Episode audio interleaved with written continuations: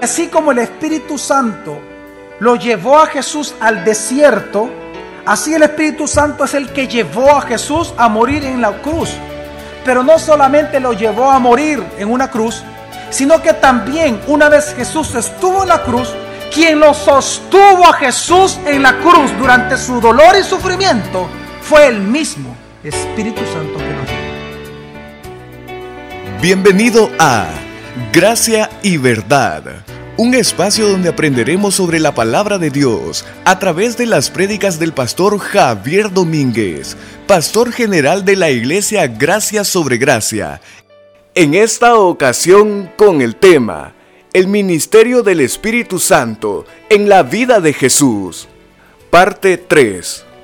Y el último ministerio que vemos del Espíritu Santo en la vida de Jesús es el ministerio del Espíritu Santo en la muerte de Jesús. Mire, hay una pregunta que quiero responder.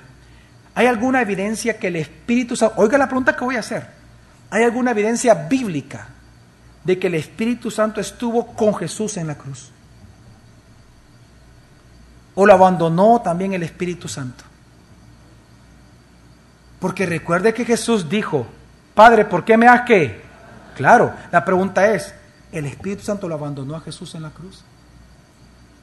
¿En su padecimiento durante su muerte? Qué hermoso es poder ver que en la muerte de Jesús vemos tres ministerios del Espíritu Santo directamente sobre Jesús en su muerte.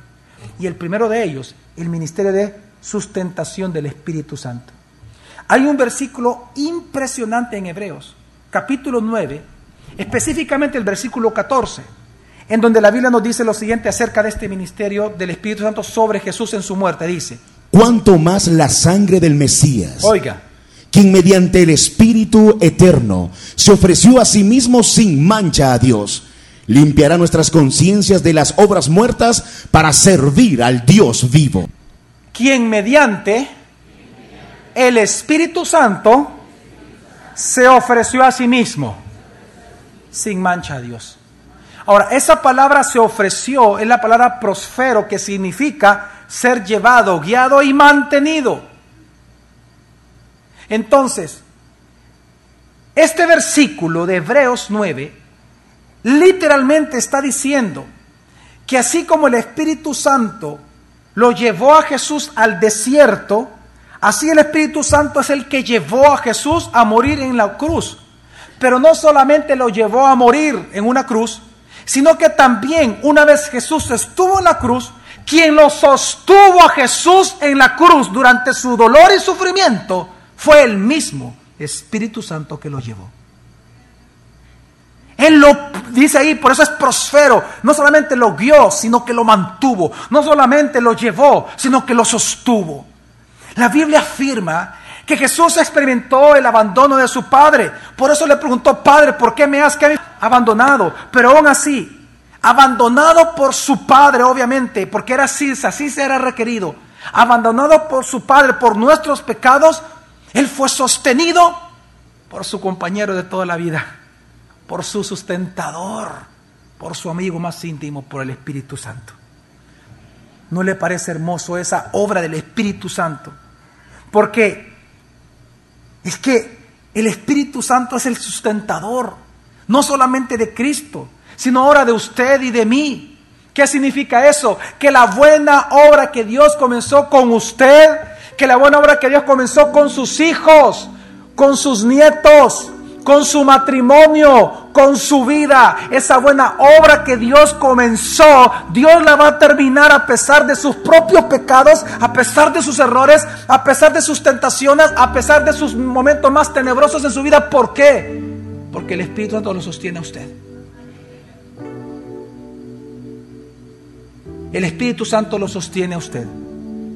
Y la buena obra que Dios comenzó con Él en usted, Él, Él la va a terminar.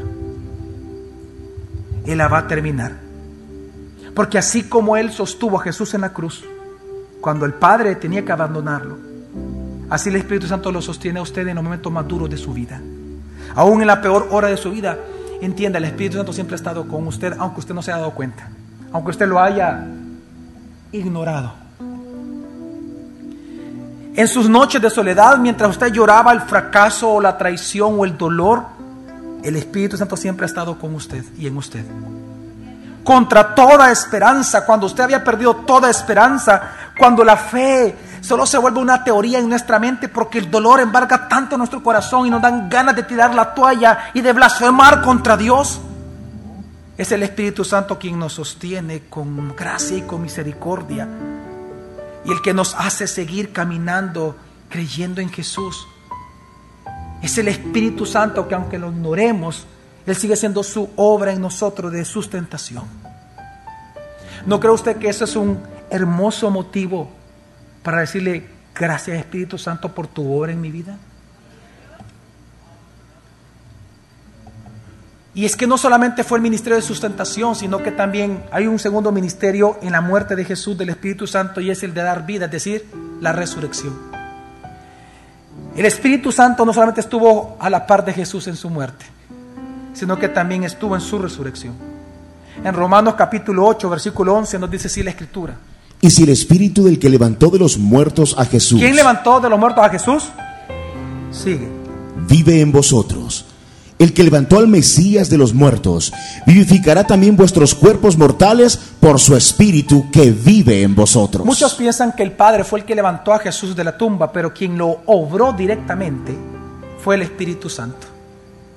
Qué hermoso es ver también entonces que ese mismo Espíritu Santo que resucitó a Jesús es el mismo Espíritu de resurrección que mora ahora en nosotros y por lo tanto, no solamente ahora tenemos la promesa de que el día que muramos los cristianos vamos a ir al cielo, sino que tenemos la certeza y el sello del Espíritu Santo en nuestro corazón de que nos garantiza que así va a ser. Que el día que muramos iremos al cielo y que un día nuestros cuerpos serán resucitados. Así que en la muerte de Jesús nosotros vemos el ministerio sustentador del Espíritu Santo, vemos el ministerio de resurrección del Espíritu Santo, pero no solamente vemos eso, sino que también vemos por el tercer ministerio, que es el ministerio de glorificación del Espíritu Santo. Y es que una vez Jesús cumplió su tiempo, Él cuando se despidió de sus discípulos, lo hizo con una promesa. Y quiero que veamos esto que es espectacular lo que usted va a aprender ahorita. Y es en Hechos capítulo 1, el 8 al 9 dice, Pero recibiréis poder cuando el Espíritu Santo venga sobre vosotros. Aquí está diciéndole Jesús sus últimas palabras. El- el, eh, el evangelista Lucas, que escribió Hechos de los Apóstoles, él describe las últimas palabras de Jesús antes de su ascensión. Y las últimas palabras, una vez más, fueron estas. Pero recibiréis poder cuando el Espíritu Santo venga sobre vosotros. Y me seréis testigos en Jerusalén, en toda Judea y Samaria, y hasta los confines de la tierra. Después de haber dicho estas cosas, fue elevado mientras ellos miraban, y una nube le recibió y le ocultó de sus ojos. Ahora, quiero que usted vea los detalles. Versículo 9 dice, después de haber dicho estas cosas, ¿fue qué? Cuando él fue al desierto, ¿él fue o fue llevado ante la cruz? ¿Y cuando iba para el cielo? ¿Quién lo elevó? Porque no lo hizo él mismo, dice. Es más, y dice, fue elevado mientras ellos miraban. ¿Y qué le recibió? Una nube. La pregunta es, ¿quién es esta nube? ¿Acaso esta nube no es la misma, es aquel que fue la nube sobre los hebreos en el desierto que por 40 años los protegió y los ayudó y los ministró y los cuidó?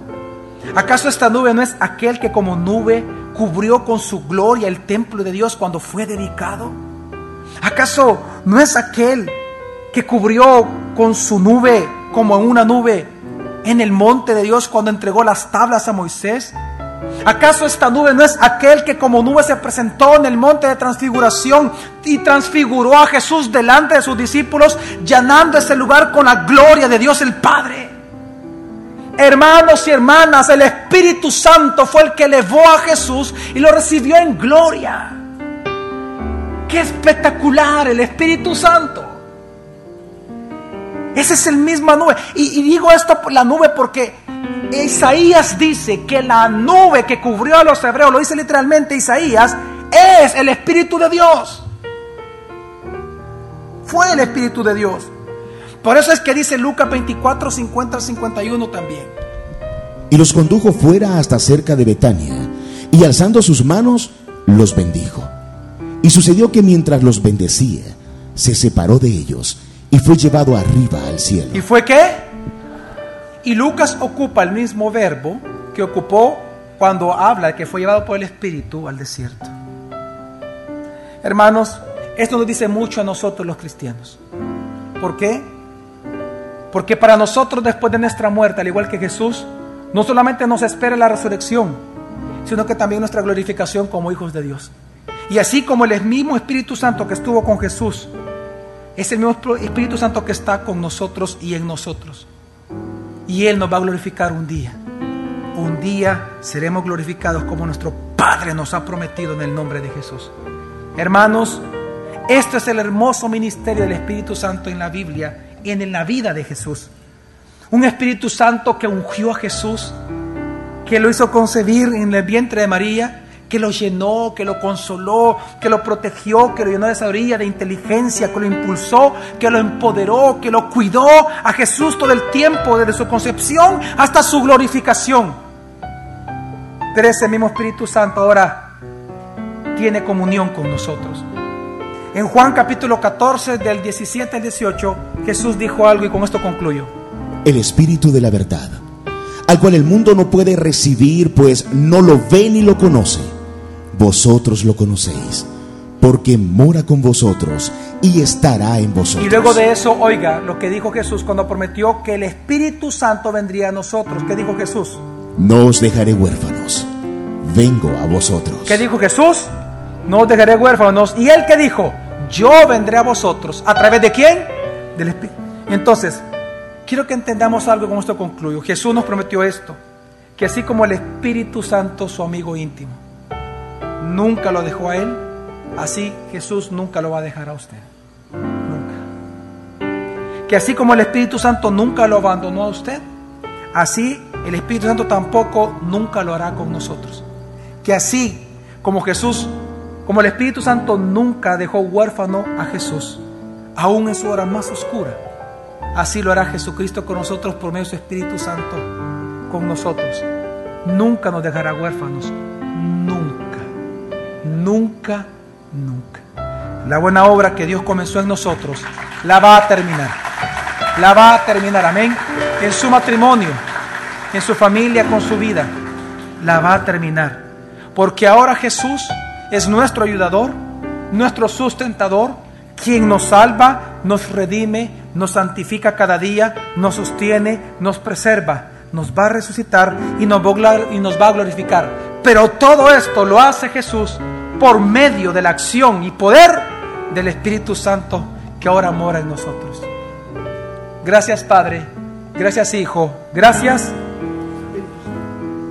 Y así como Pablo se despidió de la segunda carta a los Corintios, igual quiero decirle a ustedes, que el gozo y la gracia del Padre, del Hijo y la comunión del Espíritu Santo sea con todos ustedes, mis hermanos. Amén.